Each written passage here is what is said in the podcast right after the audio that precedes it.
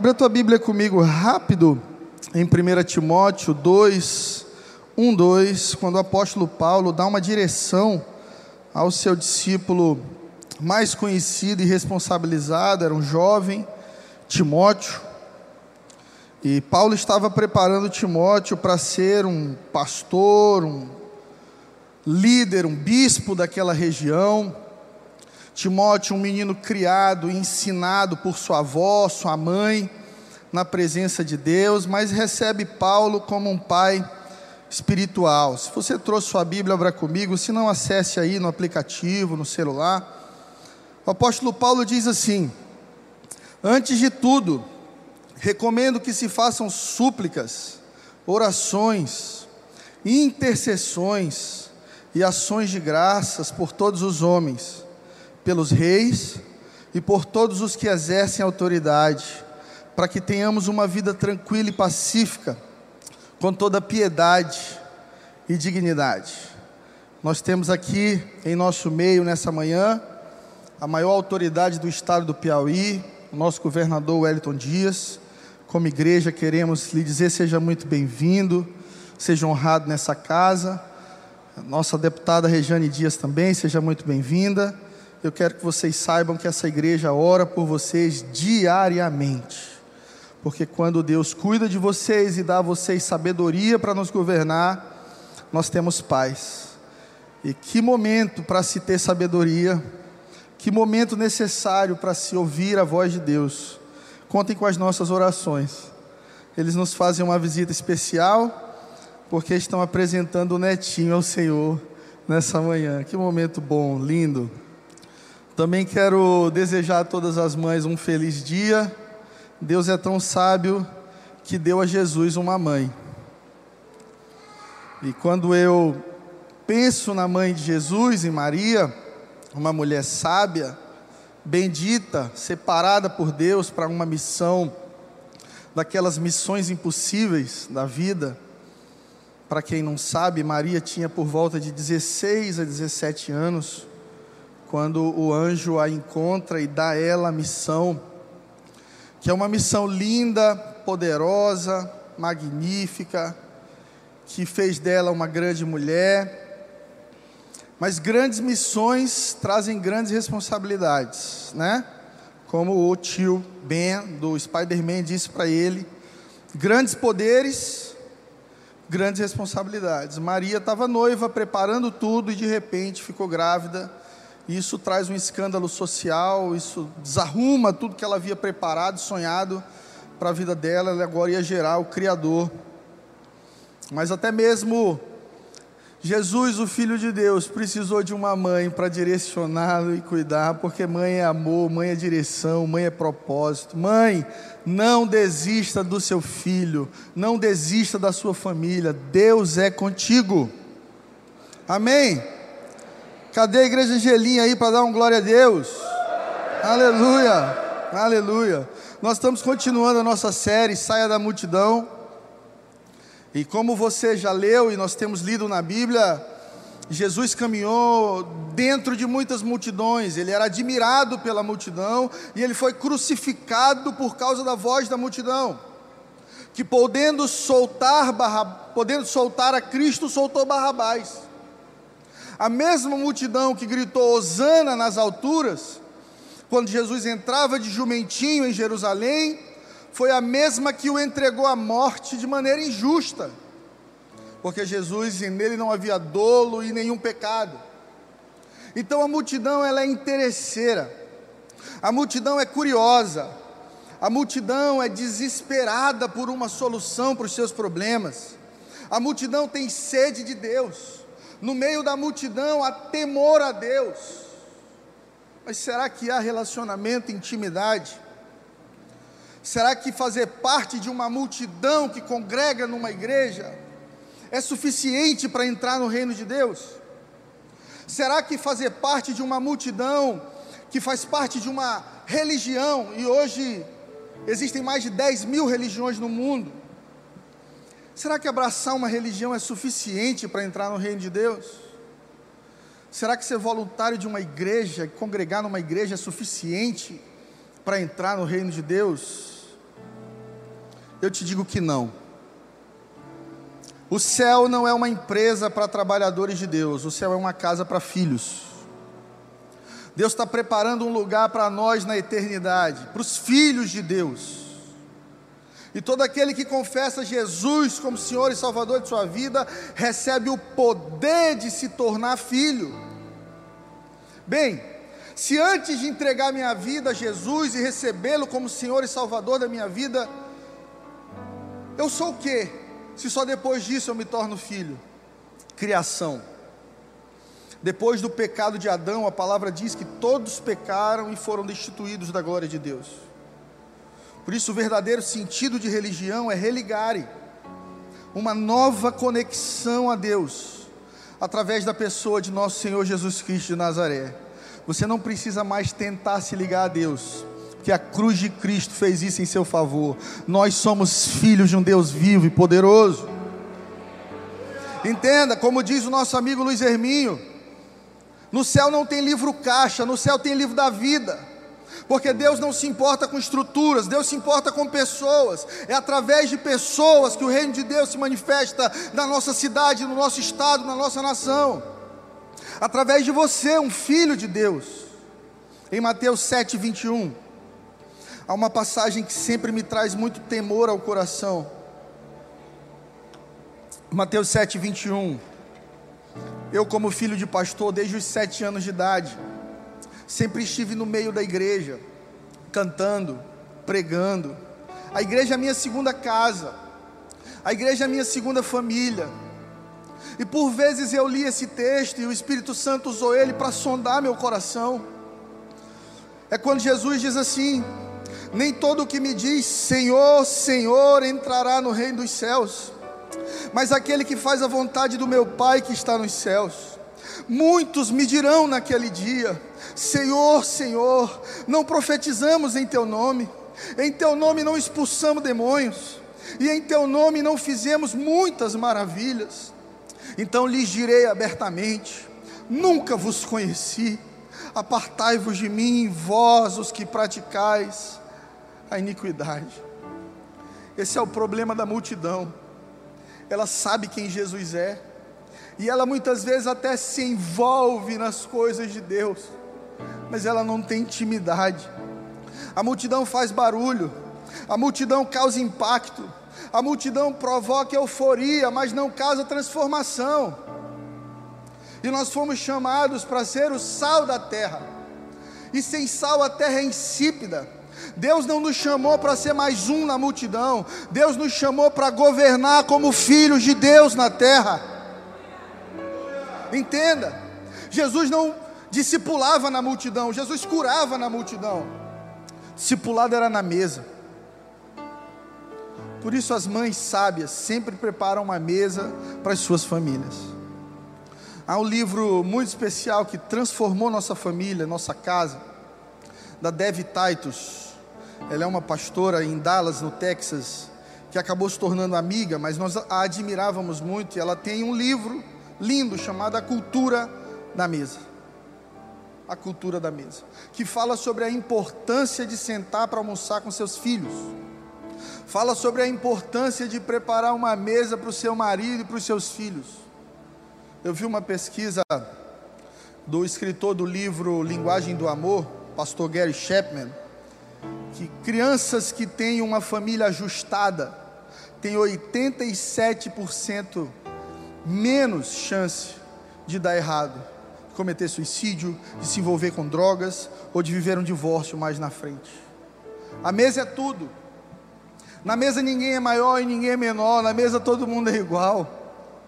Por isso, quando Jesus, antes de se entregar na cruz por nós, no lugar de ficar preso ao Getsemane chorando, Jesus sai para preparar uma mesa para os seus discípulos e aquilo que era símbolo de fim, que era o sangue, que significava morte e o fim de uma história, Jesus levanta a taça entre os seus discípulos e diz: Aqui o sangue da nova aliança, uma vida eterna, o que era fim agora é começo.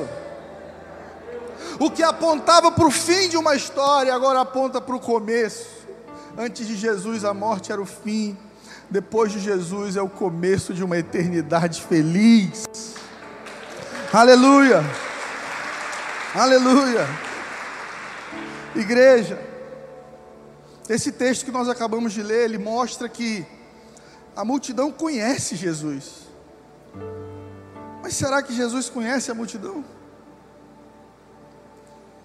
A pergunta que eu me faço às vezes é: eu conheço a Jesus. Eu desde sete anos de idade lendo a palavra, lendo a Bíblia, meu pai pregando, minha mãe pregando. Mas Jesus me conhece? Jesus sabe quem eu sou. Quando você fica famoso, você ganha amigos que você nunca viu na vida. Vez ou outra alguém me manda mensagem, ou alguém fala em meu nome para outra pessoa. Olha, é porque eu, eu sou amigo do pastor Fred, me dá o desconto dele aí na loja. Todo mundo quer ser amigo de gente grande, de gente boa. Mas o que vai fazer diferença na sua vida não é se você conhece Jesus, é se Jesus te conhece. E para Jesus te conhecer, você precisa gastar tempo na presença dEle.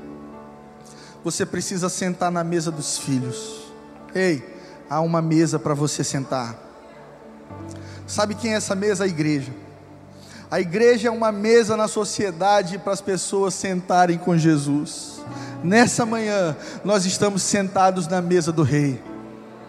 Jesus prometeu: onde dois ou mais estivessem reunidos em seu nome, ali ele estaria. Nós somos muito mais do que dois ou mais. Jesus está aqui nessa casa.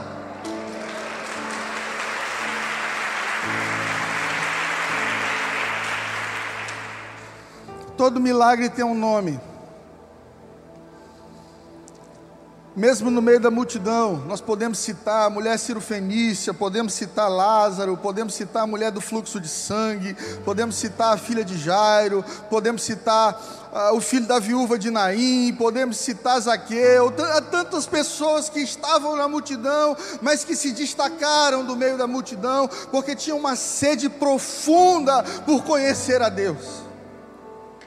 Lucas 19, 1, por favor. Eu vim aqui nessa manhã para te dizer que, mesmo no meio da multidão, existe um caminho que vai te levar para o Mestre do Amor. Mesmo no meio da multidão, existe um caminho que vai te levar até a presença de Jesus. Lucas 19, 1 diz assim: E tendo Jesus entrado em Jericó, ia passando, e eis que havia ali um homem chamado Zaqueu, que era chefe dos publicanos e rico e procurava ver quem era Jesus e não podia por causa da multidão, porque era de pequena estatura. Zaqueu vem do hebraico Zacaios, que significa puro e justo. Nós sabemos pela história de Zaqueu que ele não tinha nada de justo e nem de puro. Que no final da história dele com Jesus, ele se arrepende e fica disponível a ressarcir, retribuir, devolver a quem ele tinha machucado. Os publicanos, os cobradores de impostos daquela época, conectados ao Império Romano, oprimiam demais os judeus. Os impostos eram pesados. E os judeus viviam debaixo de domínio. A nação de Israel, por vezes, foi dominada, oprimida, destruída, e Deus a levantou de novo, porque são a semente de Abraão. Deus tem um pacto com eles. Sabe o que eu fiquei pensando quando eu li isso? Que às vezes Deus nos dá um nome que revela a nossa essência, mesmo quando nós não conseguimos enxergar isso em nós. Até na prostituta mais perdida dessa cidade pode haver uma semente de pureza no coração dela e Deus pode trazer isso à existência. Até na pessoa que se perdeu mais profundamente, se envolveu de maneira profunda com o pecado, há uma semente de Deus plantada ali na sua existência. Você lembra de Gideão? No livro de Juízes, capítulo 6, a Bíblia conta a história de um guerreiro poderoso escondido, malhando trigo num tanque de prensar uvas. Zaqueu estava fazendo a coisa errada do jeito errado no lugar errado. Um anjo encontra com, com ele e diz o seguinte: Gideão, você é um guerreiro poderoso. E Gideão, ofendido com Deus, entristecido e lutando com a sua identidade, diz: Como assim? Como é que o Senhor é comigo? Como é que eu sou guerreiro poderoso e tudo isso aí se passa com meu povo? Morte, fome, opressão. E no final da história de Gideão, Deus o levanta como um juiz poderoso para julgar os inimigos de Israel e trazer libertação ao povo. Tem coisa que Deus te chamou para fazer, que às vezes você está escondido, fugindo, mas o Senhor vai ao teu encontro e vai te levantar para fazer a diferença na sua geração. Há um nome divino para você. Não é à toa que algumas pessoas, ao terem tido encontros com Jesus, tiveram seu, seus nomes transformados. Paulo era Saulo, perseguidor dos cristãos, um homem que odiava a nossa fé e se tornou um apóstolo que morreu como mártir por amor ao nome de Jesus. Quando a Bíblia diz que ele era chefe dos publicanos, que Zaqueu era rico, a Bíblia destaca isso. E quando a Bíblia destaca que alguém era rico, é porque essa pessoa realmente era rico.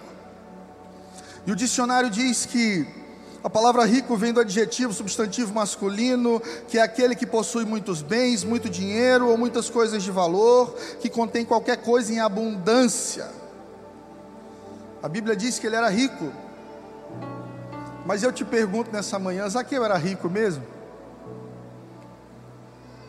Recentemente eu vi uma frase de, que diz que tem gente que é tão pobre, tão pobre que só tem dinheiro. Riqueza, prosperidade é algo muito maior, muito além de bens. Não é ter, é ser. Você sabe qual é a maior riqueza que você tem? É o direito de ser chamado filho de Deus. Porque, como filho de Deus, você tem herança. Ah, como é bom ser filho de pai rico, gente. Esse era meu maior desejo quando eu tinha 15 anos de idade. Eu estudava no Colégio Pitágoras, em São Luís do Maranhão, com os netos do José Sarney, Adriana e tantos outros ali na minha sala, filhos de políticos, filhos dos empresários mais influentes. A minha mãe fazendo um esforço descomunal para pagar a mensalidade da escola dentista. Ela e meu pai, mesmo pastores, há 27 anos, se aposentaram como dentista, trabalharam até o final. Eu ia para o colégio de chinelo, sonhando em ser playboy. Na minha cidade tinha um cara que dava muito trabalho, chamava filho do padre. E eu dizia para os meus amigos: Eu vou ser o filho do pastor. Graças a Deus que eu sou filho do pastor hoje, transformado. Mas eu olhava para esse pessoal que já tinha carro com 16 anos de idade, tinha chofé. Eu ia para a casa deles, tinha garçom, tinha tudo. Eu dizia: Meu Deus, por que, que eu não nasci nessa família? Eles compravam o melhor tênis da época e o meu tênis era um All-Star, doía o pé, irmão. Eu tinha um amigo que até hoje eu não lembro o nome dele, eu chamava ele de Ratinho que ele usava um tênis que tinha a marca da Reebok e o símbolo da Nike por cima. E ele cortava a calça e ficava cobrindo. Eu dizia, cara, você tem que ter orgulho do seu tênis, ele é um Nibok. Fica orgulhoso do teu Nibok. Sabe, a gente quer ser filho de gente rica, de gente influente, mas a gente esquece que a gente é filho de Deus. E que por causa de Deus e do sacrifício de Jesus na cruz, nós já temos todas as coisas, tudo que você precisa, você já tem. Como Davi disse no Salmo 23: O Senhor é o meu pastor e ele me dá tudo o que eu preciso. O que você precisar na sua jornada para viver o propósito de Deus para sua vida, já foi providenciado na cruz. Continuando a leitura, no verso 4 a Bíblia diz que correndo adiante, Zaqueu subiu numa figueira brava para ver Jesus, porque Jesus passaria por ali. E quando Jesus chega àquele lugar, Jesus olha para cima, vê Zaqueu e diz: Zaqueu, desce depressa, porque hoje me convém pousar na tua casa. Isso é incrível, igreja. É incrível. Porque a religião sempre quis colocar um caminho para chegar até Deus. Você tem que fazer isso, você tem que mudar nisso, você tem que fazer aquilo outro. Olha, faz oferta tal, faz isso, faz aquilo. A religião complica, Jesus simplifica. No lugar de criar uma distância de Zaqueu, Jesus vai em direção à figueira brava, olha para cima e diz: desce. Você quer ter um tempo comigo? Hoje eu vou almoçar contigo. Hoje eu vou entrar na tua casa, porque aonde há fome e sede por Deus, haverá transformação. Fome e sede por Deus. Aleluia. Zaqueu tinha sede por ver Jesus. Assim como a multidão. Mas a multidão ela está em busca de interesse, não de transformação. Quando eu penso que a multidão estava ali com folhas de palmeira, na entrada de Jesus triunfal em Jerusalém, dizendo: Osana, Osana, bendito que vem em nome do Senhor. E talvez muitos dos que estivessem ali agora estavam clamando pela crucificação de Jesus. Porque a opinião pública muda de acordo com a preferência do momento.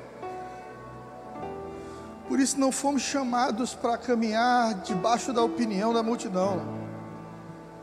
Fomos levantados por Deus para caminhar debaixo da opinião de Deus.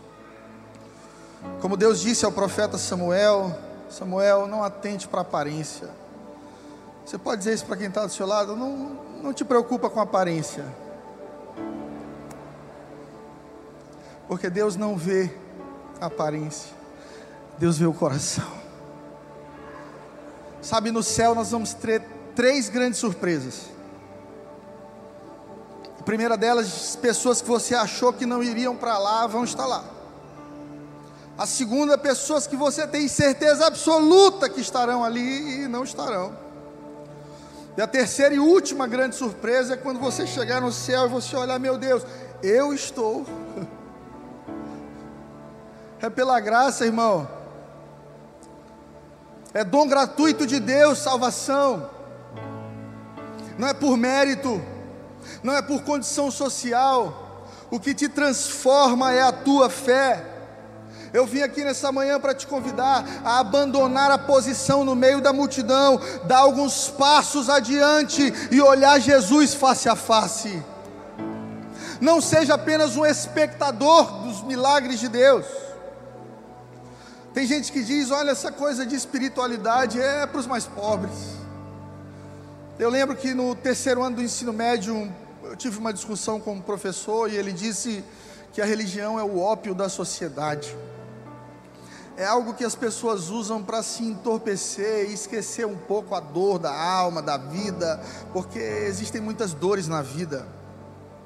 E realmente a religião pode ser isso, mas Jesus é transformação, é cura, é paz, é propósito, é a restauração dos teus sonhos. Não servimos a uma religião, servimos a Jesus Cristo de Nazaré. A única religião que eu sirvo é do apóstolo Tiago, quando ele diz que a verdadeira religião é cuidar dos órfãos e das viúvas. Zaqueu podia ter dito, pai, isso é bobagem, esse negócio de Jesus, esse mestre, esse guru que surgiu agora aí, está todo mundo seguindo ele, deixa ele para lá, isso é coisa de gente pequena, incauta.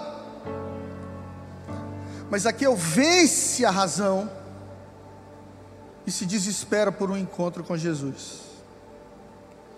Jesus é para todos, diga comigo, Jesus é para todos. Zaqueu estava doente, para estar tá no meio da multidão? Eu acho que ele estava, mas ele estava doente da alma. Zaqueu lutava com a culpa, com a auto-rejeição, com a auto-cobrança, os erros cometidos do passado, que não lhe permitiam ser livres e felizes. E todos nós aqui nessa manhã, não se engane, todos nós temos uma sombra. Aonde você vai, ela está ali te lembrando quem você é. Por isso o apóstolo Paulo disse que orou algumas vezes pedindo a Deus que tirasse o espinho da sua carne. E Deus disse para ele: Paulo, A minha graça te basta. A minha graça te basta. Você não vai chegar na minha presença porque você tem uma boa performance espiritual. Você não é meu filho porque você é comportadinho. É a minha graça que te sustenta e que te basta. Ei, descansa na graça de Deus nessa manhã. Deus não perde o controle de nada. Para sair da multidão, Zaqueu teve que enfrentar a multidão. E a multidão é terrível. Quando você está no meio dela, ela te aplaude. Se você tenta se destacar, ela te mata. Tem um ditado no exército, né, Flávio, que prego mais alto sempre leva a primeira martelada. Isaqueu, quando tenta encontrar com Jesus, recebe uma crítica. Logo aqui no verso 7 do capítulo 19 de Lucas, quando diz assim: e vendo todos isto, murmuravam, reclamando, dizendo que Jesus entrara para ser hóspede de um homem pecador. Isso aconteceu em outro momento na vida de Jesus, em Lucas 15, meu texto preferido da Bíblia. Eu já disse que se a Bíblia fosse ser apagada da história e nós só pudéssemos salvar um capítulo dela, eu votaria para que a gente salvasse Lucas 15, porque é o resumo do Evangelho. É quando Jesus conta a parábola da ovelha perdida, da dracma perdida e então do filho pródigo. Só que se você for ler lá o primeiro versículo de Lucas 15, a Bíblia conta que Jesus estava sentado para comer com pecadores e publicanos. Quem são essas pessoas? Pessoas sem educação religiosa, pessoas sem histórico religioso. É gente como a gente, igreja. É gente normal, misturado. O pai era ateu e a mãe era católica. Ou talvez gente que nasceu numa família que nunca teve uma Bíblia, que nunca leu uma Bíblia, e é justamente com esse tipo de gente que Jesus sentava na mesa para compartilhar. Só que toda vez que você busca romper com ciclos do passado ou ciclos familiares de falta de temor a Deus ou de busca a Deus, a multidão vai te criticar.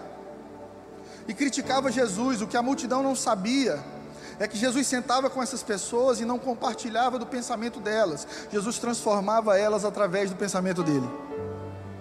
Amém?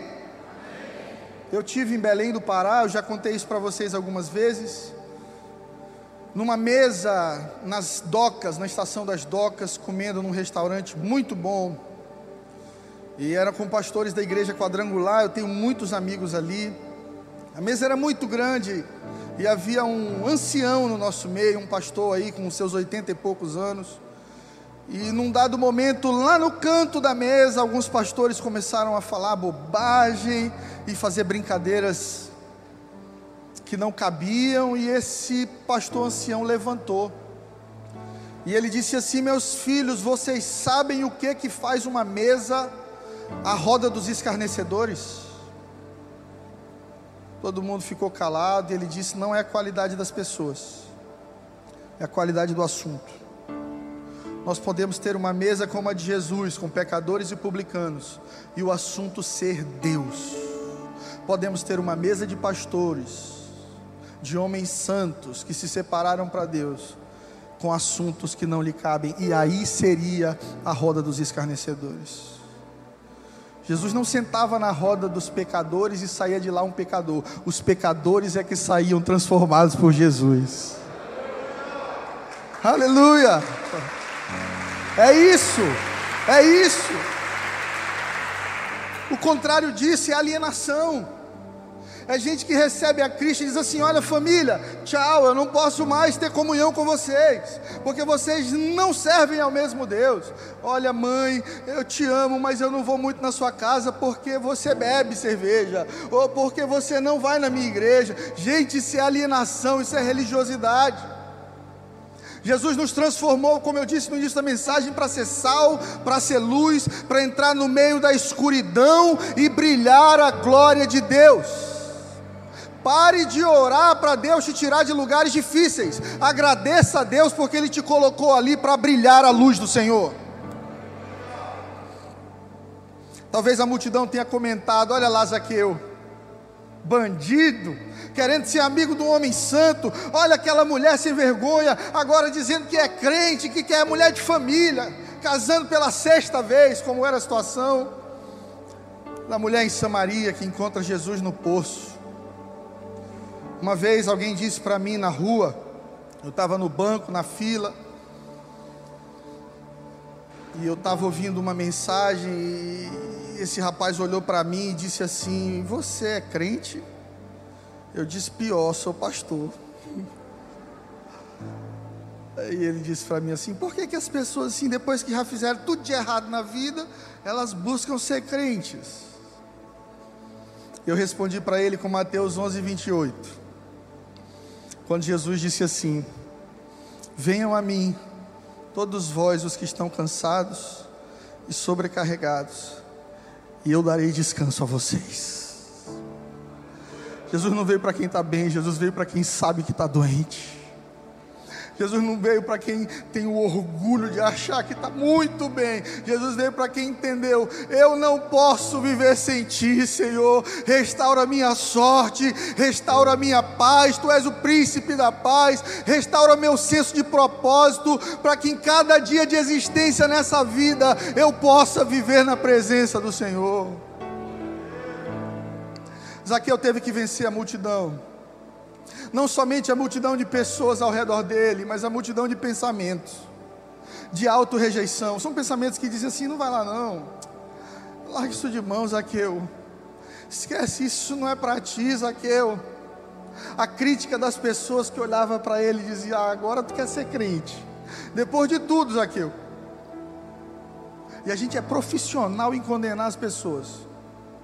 Igreja, nós somos profissionais Enquanto Jesus quer construir um caminho, a gente quer cortar o caminho para as pessoas. Olha, tem gente que no lugar de chamar as pessoas para dentro da arca, como Noé fez, já tinha fechado a arca ligeira e ido embora. Gente que torce pela condenação do outro. Isso a gente vê nas redes sociais hoje. O tanto de ódio destilado nas redes sociais, de tanta polarização. Por isso, dentro da igreja, todos somos filhos de Deus. Há um caminho, diga comigo, há um caminho para todo aquele que busca Jesus. Jesus sentou com Jairo, que era importante para curar a filha dele, mas no caminho cura uma mulher que vivia à margem da sociedade, a mulher hemorrágica, 12 anos perdendo sangue, impura, não podia tocar em ninguém. Jesus diz assim: Jairo, eu sei que você é um cara diferenciado. Espera aqui rapidinho, que eu vou curar essa mulher no caminho. Porque todo mundo tem um lugar na presença de Deus. Zaqueu teve que vencer o medo. Zaqueu teve que vencer a vontade de ficar quieto e colocar uma máscara social de que está tudo bem Quantas pessoas que você pergunta na rua, e aí, você está bem? A pessoa diz que está, e depois você está sabendo do divórcio, do suicídio, da depressão. Porque nós vestimos, além dessa máscara contra o coronavírus, máscaras sociais. A gente quer dizer para todo mundo que a gente está bem, porque às vezes ficar mal parece ser derrota. Mas ficar mal é humano, chorar é humano, sofrer é humano Jesus vai no Getsemane a Bíblia diz que Jesus sua sangue. É um fenômeno na medicina chamado hematidrose, não é isso, meu amor? Casar com médica é isso, irmão. Você fica com 50% do diploma. O nível mais alto de estresse que um ser humano pode chegar. Jesus poderia ter dito ali: não, não, não vou encarar essa missão. Mas ele diz: Pai, olha, a minha alma quer que o Senhor passe esse cálice de mim, mas o que prevalece não é a minha emoção, faz a tua vontade na minha vida, cumpre a tua vontade na minha vida.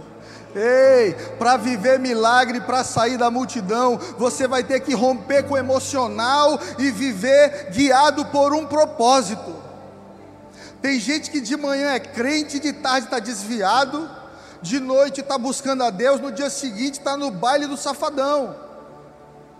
São bipolares espirituais. porque ainda são governados pela alma, que é inconstante. Por isso, um dos símbolos do Evangelho, antes de ser o peixe, para os discípulos de Jesus, era uma âncora, porque Jesus teve muitos discípulos pescadores, e âncora significa equilíbrio no meio da tempestade. Eu oro para que no meio da tempestade do coronavírus, nós, filhos de Deus, sejamos conhecidos como um povo equilibrado. Como gente que ao receber uma notícia ruim, no lugar de se desesperar, pensa numa solução.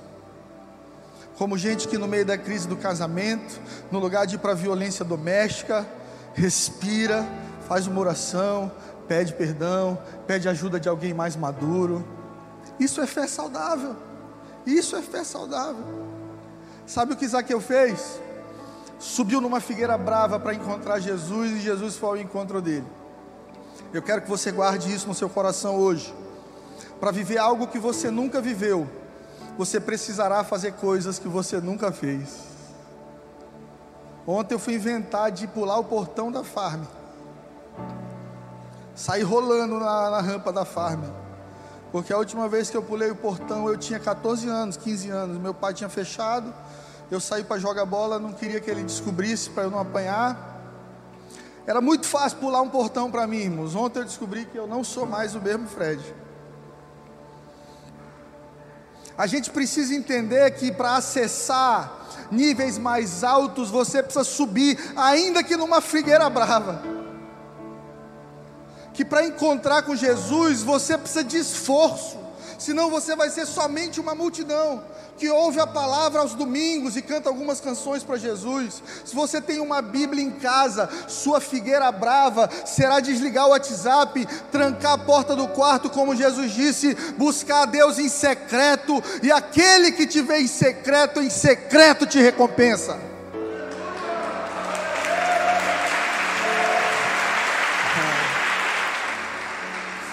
Sabe o que é melhor no episódio? Desse episódio da vida de Zaqueu é que naquele dia a multidão voltou para casa sendo multidão. Zaqueu voltou como alguém que encontrou Jesus.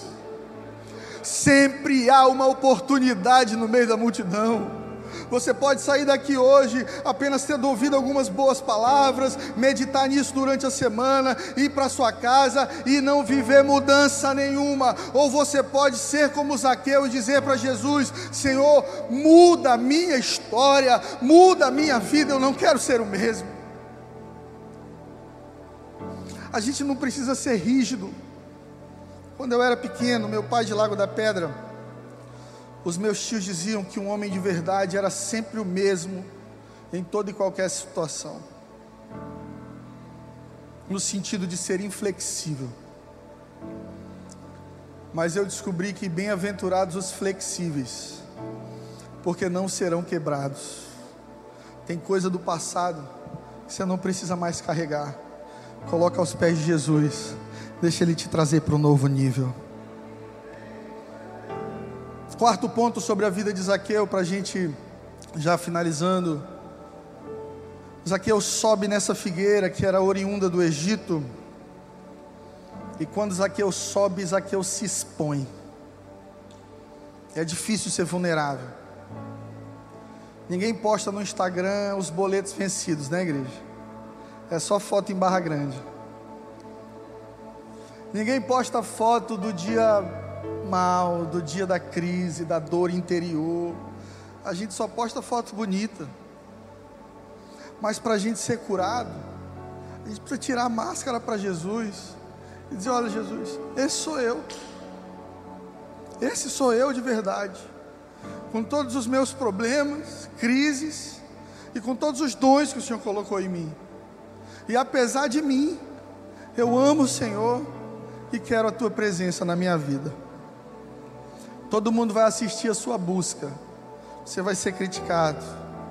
Tem gente que vai dizer assim: Ih, rapaz, Fulano foi para a igreja e está lá chorando lá, deve estar tá com algum problema grande.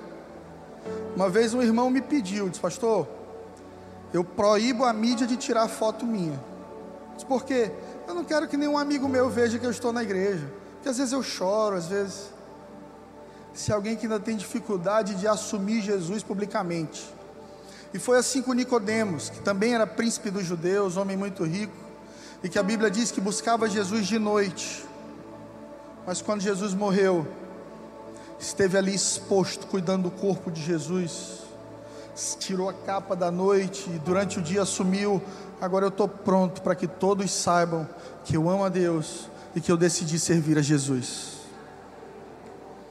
Quinto ponto: quem se expõe vai apanhar. Fala para quem está do lado aí: se expôs, vai levar porrada, vai apanhar. Você não quer ser criticado?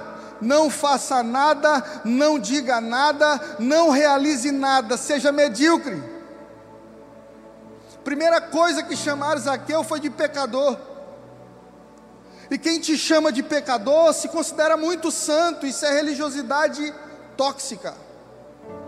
Quando alguém olha para você e diz assim: você é um pecador, é porque ele acha que não é. Todos nós somos pecadores, igreja. O seu pecado não é diferente do pecado de quem está do seu lado. Deus olha para a gente aqui, ó, sob o filtro do sangue do Cordeiro perfeito de Deus. É por causa de Jesus que nós podemos subir para um lugar mais alto e encontrar com Ele. Não confunda, não confunda santidade com religiosidade. Você já ouviu alguém dizendo assim: Eu não vou para a igreja não, porque lá só tem hipócrita? Quem já ouviu isso?